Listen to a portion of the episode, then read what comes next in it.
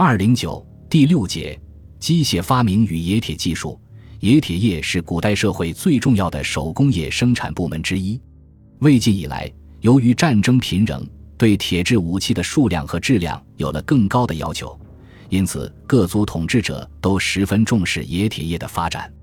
而自先秦以来，在长期的生产实践中，我国古代劳动人民已经积累了丰富的冶铁炼钢知识和经验，这些都为冶铁技术的迅速发展提供了条件。这一时期出现了百炼钢和灌钢等冶铁方法，特别是灌钢冶炼法的发明和推广，对于增加钢的产量、改善兵器、农具和手工业工具的质量、促进社会生产力的发展，都起了积极的作用。对后世的炼钢生产也有着深远的影响。